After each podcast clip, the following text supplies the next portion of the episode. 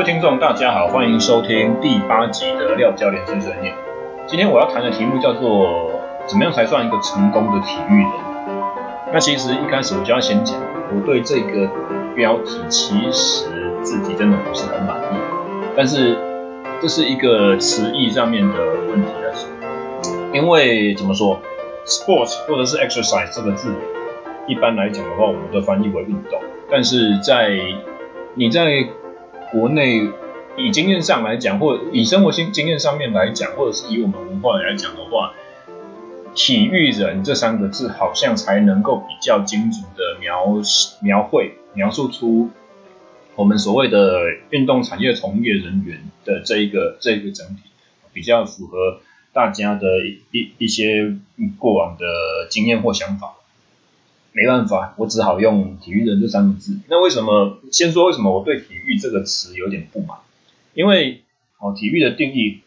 体育就是用身体活动来达到教育的意义。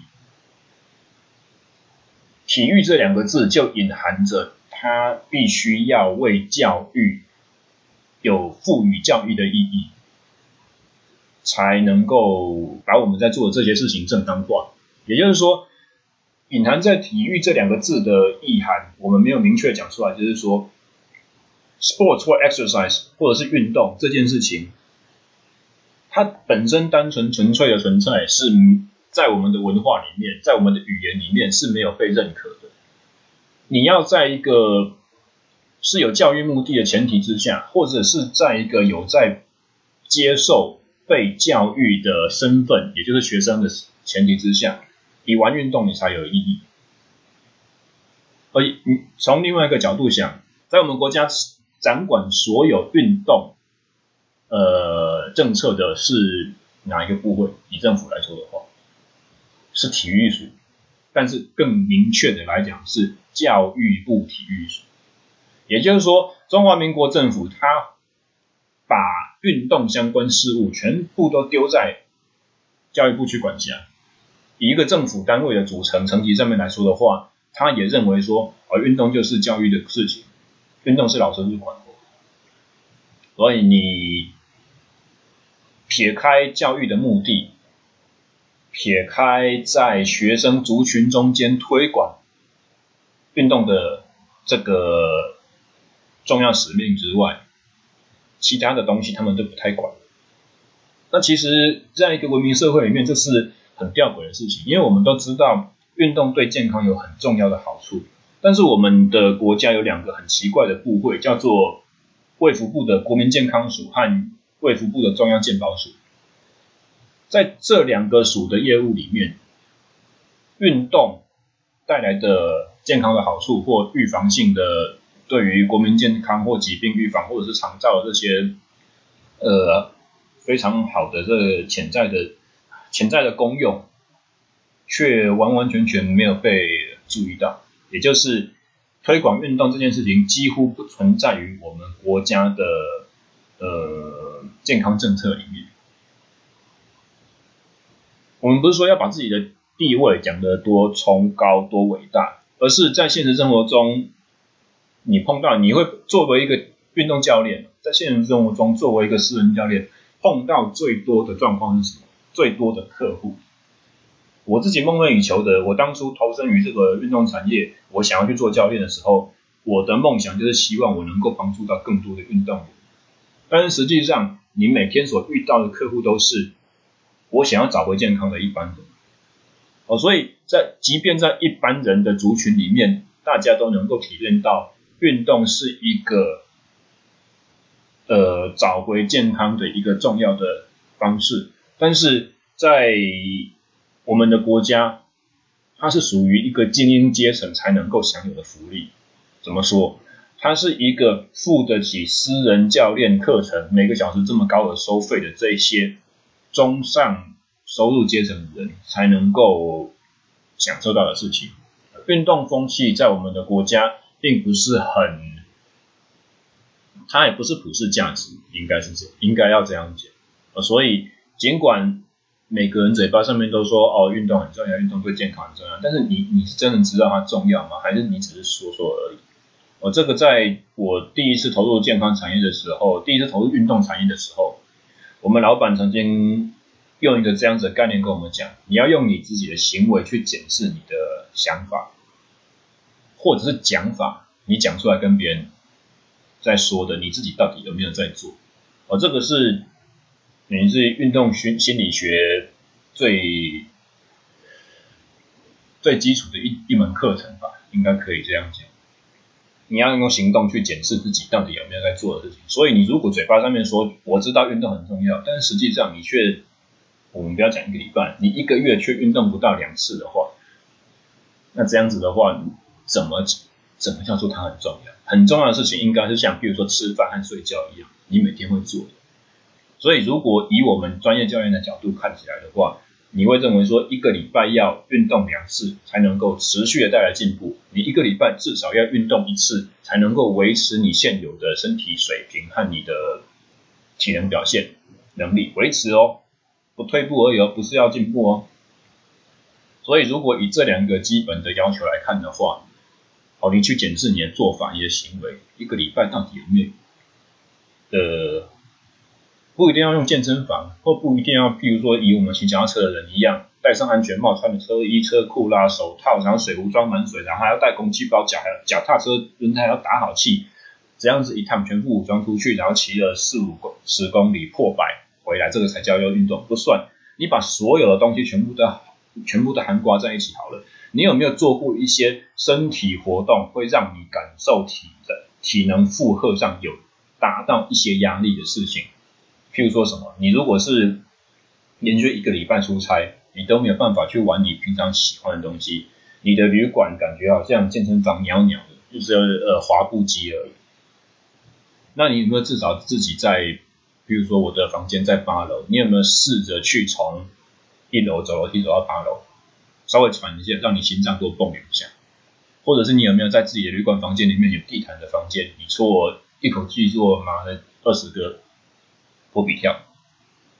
哦，做个做个三组，每组之间只强迫休自己能够休一分钟。我，在休的时候，你用两脉搏的方式，你用手指头放在喉结旁边，然后你是数十五秒，看看你的心跳。十五秒的心跳如果达到四十下以上的话，那你就可以想说，哦，我刚刚心跳一百六，很超。我、这个是我有维持到一定的心肺功能。所以前面开场白就是我的一些个人不满的小碎念，真。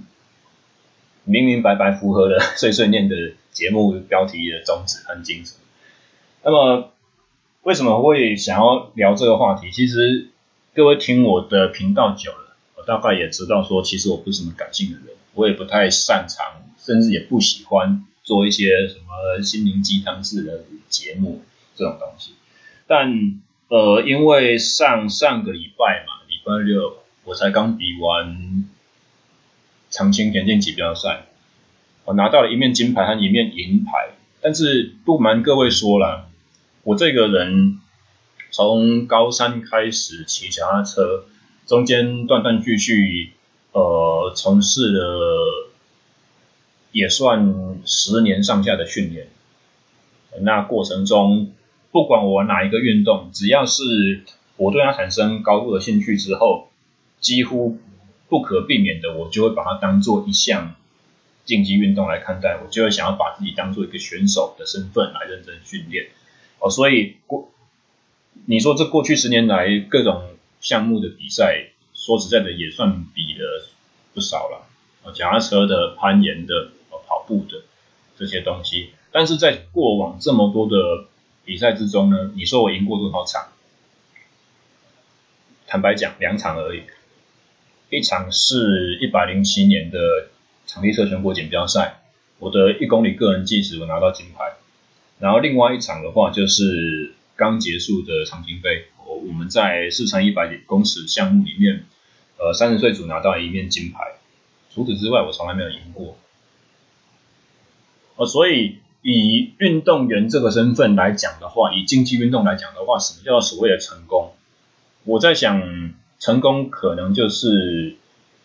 这件事情吧，在一个全国性的，或者是你不管给自己定定的目标是在什么样的层级的范围，当然比我强的选手大有人在，拿到一面全国金牌对他们来讲一定不算什么，啊，他们会把眼光放到更高的眼界。像我刚开始专心在练的时候，我的一个梦想是我希望能够选上国手，我脚踏车项目的国手。那笃定已经知道自己有国手资格了，当然他们的梦想就不会留在这么卑微的城市嘛，对不对？哦，你如果已经是在国训中心培训的，你就希望，你就会希望自己能够拿到正选资格，你能够真的去出国去参赛。那出国参赛权已经笃定到手人的话，你就会希望我不是只有参加而已，我是能够在这边，呃，是有竞争力的，是能够被其他国家的选手畏惧和尊重，是有机会可以夺到牌的。那你如果已经拿过国际赛奖牌，你就会觉得说我想要拿金牌。如果你已经拿过亚运金牌，你就会开始想说，我是不是要拿奥运的金牌？所以在各个层次上面来讲的话，呃，成功或获胜的这个定义都是无止境的。那如果以我个人来说的话，我会觉得我有一点点天赋，但是其实我起步这么晚。然后讲坦白的，因为一一路上几乎是都是个人自己的努力。不像其他人的经验是，我可以都有教练，可以去引导我的训练。所以如果以这样的自己找方法，跌跌撞撞，走过很多错的路，那最后能够凭借着自己的努力和当然有很多其他人的帮忙，最后能够在全国级、全国等级的比赛拿到呃获胜的尝试，基本上就已经。会觉得会觉得这一路上走来算够了，有办法给自己一个交代，也是因为这样子心境才会刚好在这种时间点想要来聊这个话题。但是你要去讲成功的时候，首先，那我们必须要先对这两个字去做出呃一个清楚的界定。像是我刚刚所讲的，对于一个运动选手来讲的话，成功应该就是赢得比赛嘛。但是我们从更广义的范围来看的话，或者是以每个人一生的这种宏观的角度来看，你退下运动员的这个身份的时候，你在赛场上的那些成功到底重要吗？对你来讲是否依然有意义？哦，这个会有点像是说演电影的演员，他还呃拍摄结束了，拍摄的工作结束了，回家了，他回到自己的正常生活身边，他回到自己的亲友。但是他还沉浸在那个角色里面走不出来。哦，这个有，我觉得这种这种比方，以运动员来讲也会有一点类似，以至于说你必须要卸下运动员身份的时候，你忽然发现好像自己没有其他的什么东西可以去依靠的话，会瞬间会变得很彷徨、很无助。那过去你努力的那些东西，或者是你拿到的这些奖牌，到底意义又是什么？它能够为你帮助什么？所以，除了场上的成功，除了比赛的成功，除了自己成绩突破，除了在运动表现上面得到其他同才或者是师长或教练，或者是父母的认可之外，相信生命中的成功对于每一个运动员来讲，应该不会是只有这些，应该要有一些更大的意义，才能够才能够让你和我一样去得到这种好像嗯，可以给自己有一个交代的这种感觉，这种心境。那么，如果去网络上面查国语词典，我刚刚在做这件事情的时候，我就忽然觉得很好笑，因为我上网络的网络上面的新编国语词典，我我我去打。成功这两个字，我想要找找看这个词在字典里面的定义是什么。可是当我再把这两个字打进浏览器的那个空白栏里面，我看到那个画面，忽然想要噗嗤就笑出来，因为浏览器里面写成功，然后底下有个按键写说搜索，开始寻找，就很像。好像，那那一瞬间，我觉得自己蠢到好像说我我一辈子没有成功过，所以我要上一个网络，我要打一个我我要打开一个浏览器，然后我要 Google 成功，我要叫一个电脑，就叫一个网络去帮我去找我人生中的成功到底在哪里。这种东西很像 FB 有一个粉丝团前画漫画，珍妮贤中那个漫画，它里面有一个女生在翻箱倒柜，然后朋友问她说：“你在找什么？”然后那个女生转头回来，然后泪眼婆娑说：“满，这是两行眼泪挂在脸上，然后就说我在寻找人生的意义这样子。”那总而言之，在教育部新编国语词典里面，它的释义的第一条哦，关于成功的解释就是成就功业，然后他所提出的典故是《三国演义》第一百一十四回，说“功至若坚，必能成功”，做完成一件事情的意思。所以，其实如果以最原始的定义来讲的话，成功就单纯只是做完成一件事情。你的功业到底是什么，是由你个人去定。这件事情在你生命中到底重要程度在哪边，是每个人不一样的。我的名字是廖心迪，那当初我的父母在帮我取名字的时候，他们心里对我有着很高的期望。哦，在我很小的时候，我妈就有跟我说，那个迪呀，迪化街那个迪，它是呃能够启发人心，能够去做一个领导者的意思的一个角色。所以，如果是以我父母对于从小对我的期许的话，他们希望我这一生能够做一个非常杰出的人，然后在社会上有一个相对高的地位，然后有很多人人能够重视我的想法或意见，或者是带领一群人。如果单纯从这个角度上面来说的话，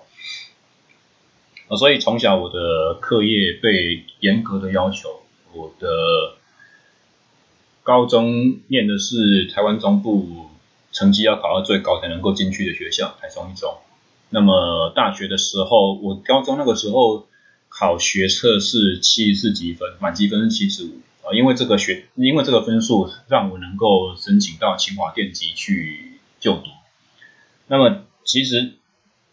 我在大学的时候读得很不愉快，因为我找不到人生方向，我发现电机不是我想要的东西。其中当然一部分应该也是因为发现了自由，就发现了脱离家里的管束，然后发现了对运动的热爱，所以瞬间好像奇怪，念书这件事情对我来讲没有什么意义了，不再重要了，变得很无聊。那其实之前的集数里面，我稍稍微有讲过这一段经历，然后在上一集吧，我好像也说溜嘴说大学毕业，讲到毕业这两个字。那在此重，真正的曾经，其实我大学是没有毕业。我大学时候延毕一年，然后在延毕那一年的第二个学期，又收集到了一次恶名。我是被双二一不符合毕业资格退学，自行退学，自己申请退学。但是我如果自己没有自己申请的话，基本上学校是会把我一脚踢出来。那其实之前我在聊这件事情的时候呢，我爸就对我很不满，他有跟我讲过说。你大学没念完这件事情，不要在 podcast 上面这样讲。你要你要把它删掉，你要把它编辑，你要把它重新录。那其实我个人是不太认同这个想法的。我不知道他们是不是真的，我每一集节目都有听。但是如果你有听到这句话的话，吧，不要对我不要对我太不爽。那为什么我想要讲这些事情呢？因为当我在向各位自我介绍的时候，我会说我是我的养成，我的背景，我的。我的学历是研究所、国立体育大学等等之类的，但是我心里面会觉得说，如果我经常要把我自己的学历拿出来讲，作为一个卖点，作为一个呃寻求所有人肯定的这一个手法的话，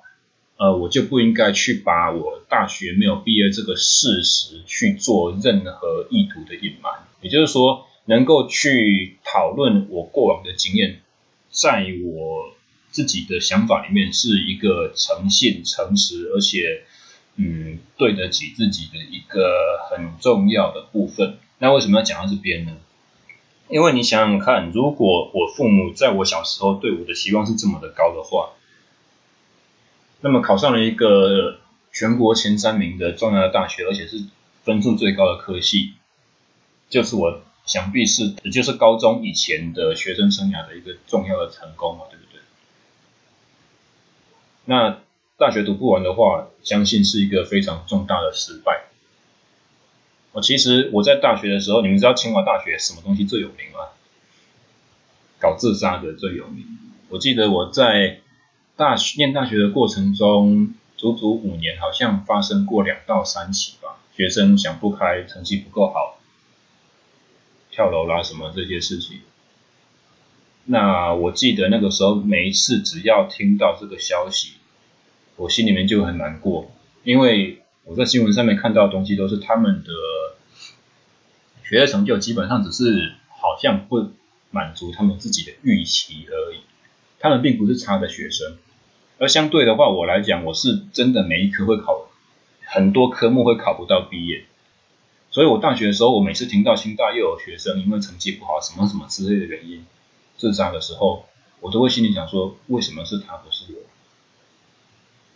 为什么他们做到可能就是只是普通的程度，他们就会觉得说对自己的要求不到，然后失去生命的意义，甚至是会做到他想要了结自己这种程度，而我做的这么差，我其实应该，嗯，以一个清华大学电机系学生。的这个身份来讲的话，我没有任何，我没有任何理由可以正，呃，那个叫做什么？英文叫 justify，可以正正当化我的，合理化我的存在。那为什么我还在这里？为什么死的是他？我我那个时候每次只要听到这个消息，我就会非常的沮丧，非常的困惑。但是还好的就是。真的要去自杀这件事情，从来没有在我的脑海里面浮现过。那最终我是怎么走出来的呢？也是因为下定决心要去朝着我新找到的热情去做了这个选择，而且跟呃我到那个时候为止最重要的生命中最重要的一个。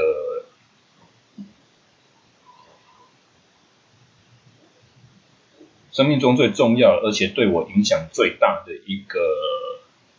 区一一个方面，就是我的家人，真的跟他们做出坦白，说我铁吃了秤砣铁了心，我就是一定要往这条方向走。你们不管再怎么反对，都没有办法阻止我的这件事情。所以，呃，讲到这这里来的话，我是我不是我是不是真的做成功了一件事情？我是不是真的完成了一个目标？没错，我现在是个教练，我对这个身份非常的自豪，非常的满足，也非常的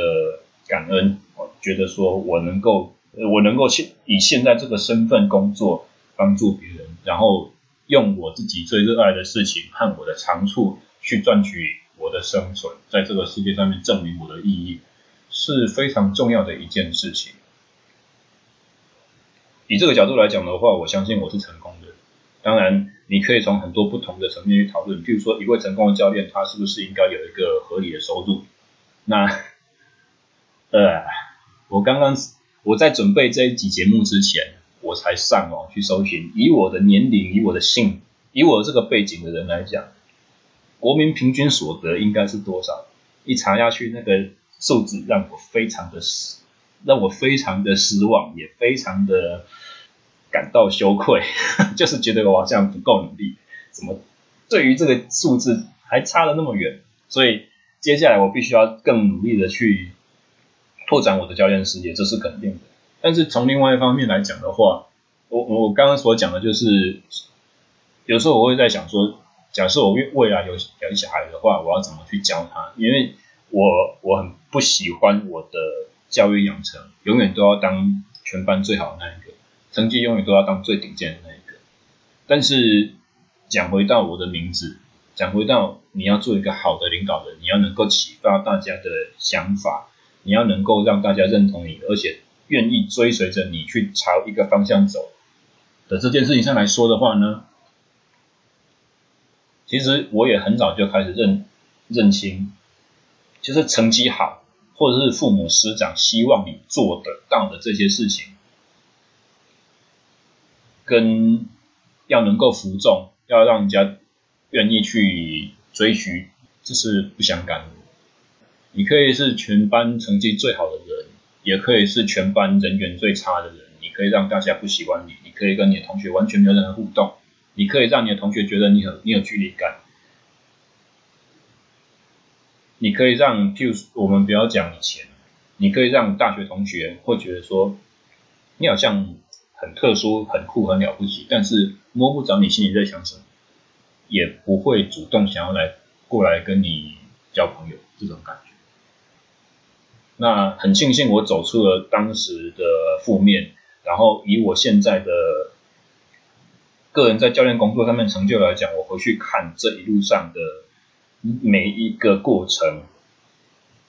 当然我会觉得很可惜，有些地方做的不够好。但是你要说会有什么遗憾吗？你会后悔？我我我自己会后悔选择这条路吗？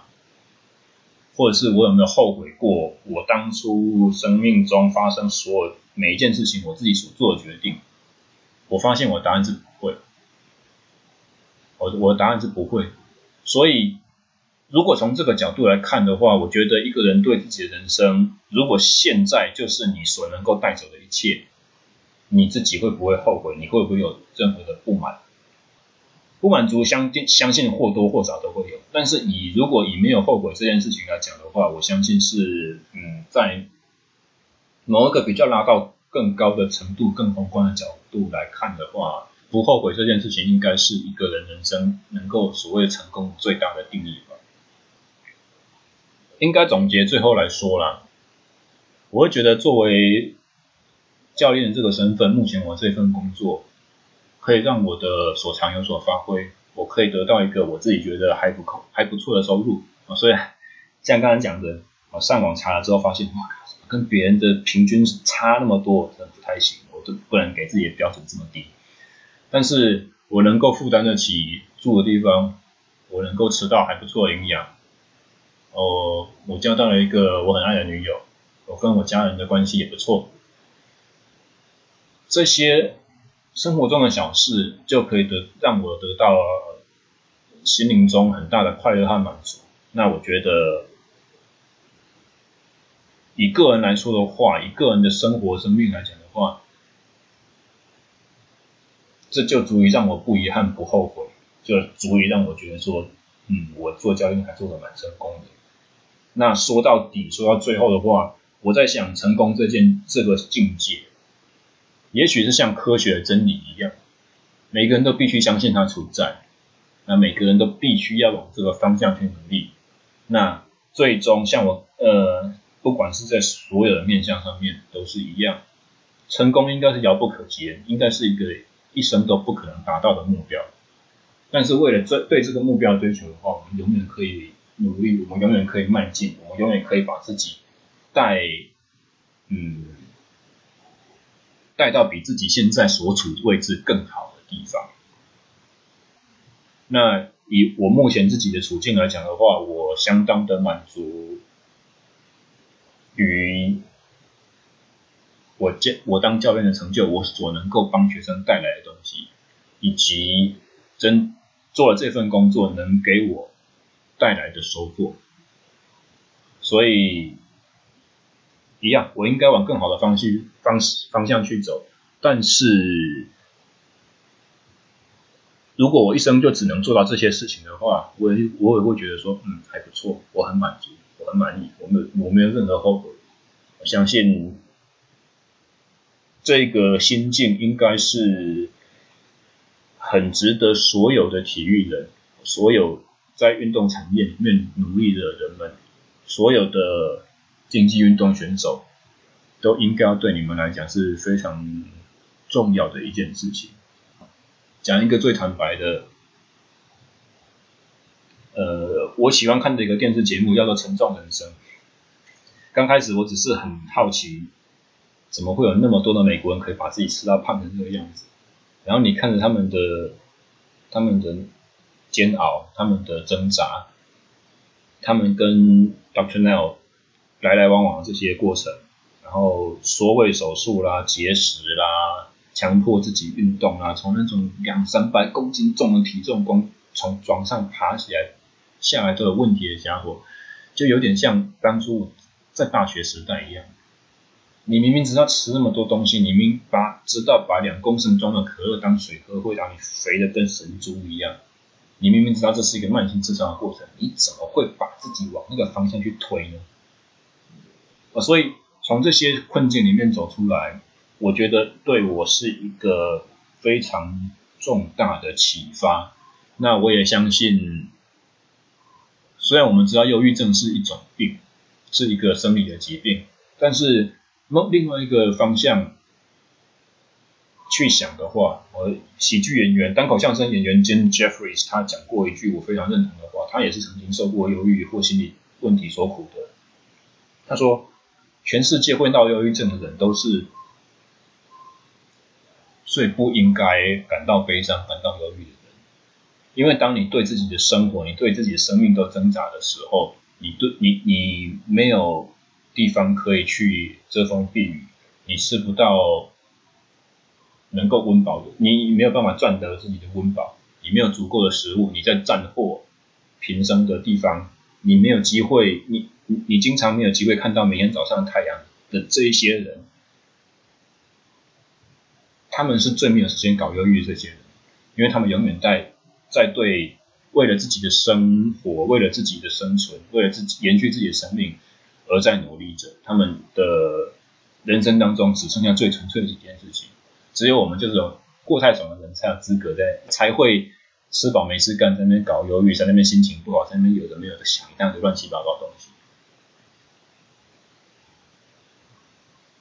生命中没有遗憾。这件事情也许就是最，嗯，应该说我自己找到的答案。我对于什么样子才叫做成功的这个问题，我所能够讲出最让自己满意的解答，大概是这样子。我那么今天的节目大致上就到这边，只是个人的一些心得小分享。下个礼拜的话，下礼拜节目我就我这这次就可以笃定的告诉大家是什么东西了。下礼拜我会去访问一位我生平第一次开课表训练的选手，脚踏车选手。但是我们要谈的不是自行车训练，我要找他谈一个很特殊的话题，叫做摩托车摩托车选手的体能训练。啊，因为在跟他合作之后，我才晓得其实他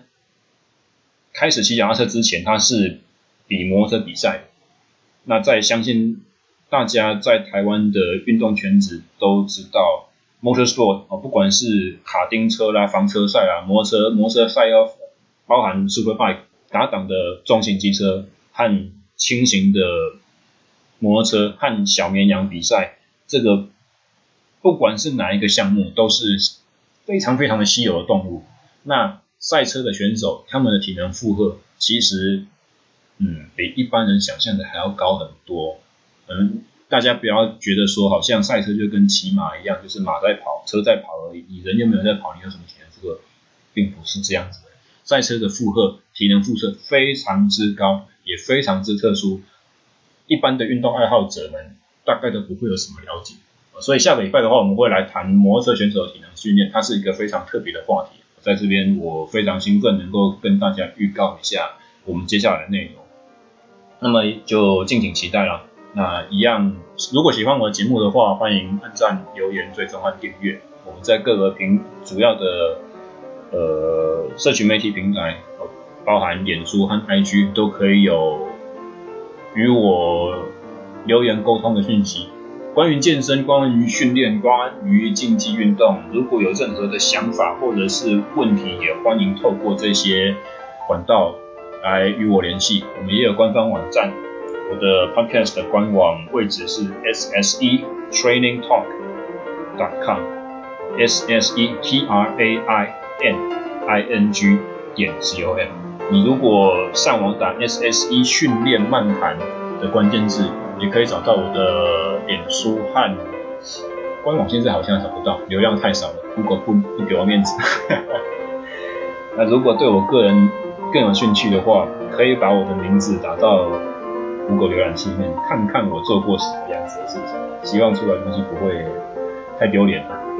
好，以上就是本今天的节目内容，我们下礼拜再见，拜拜。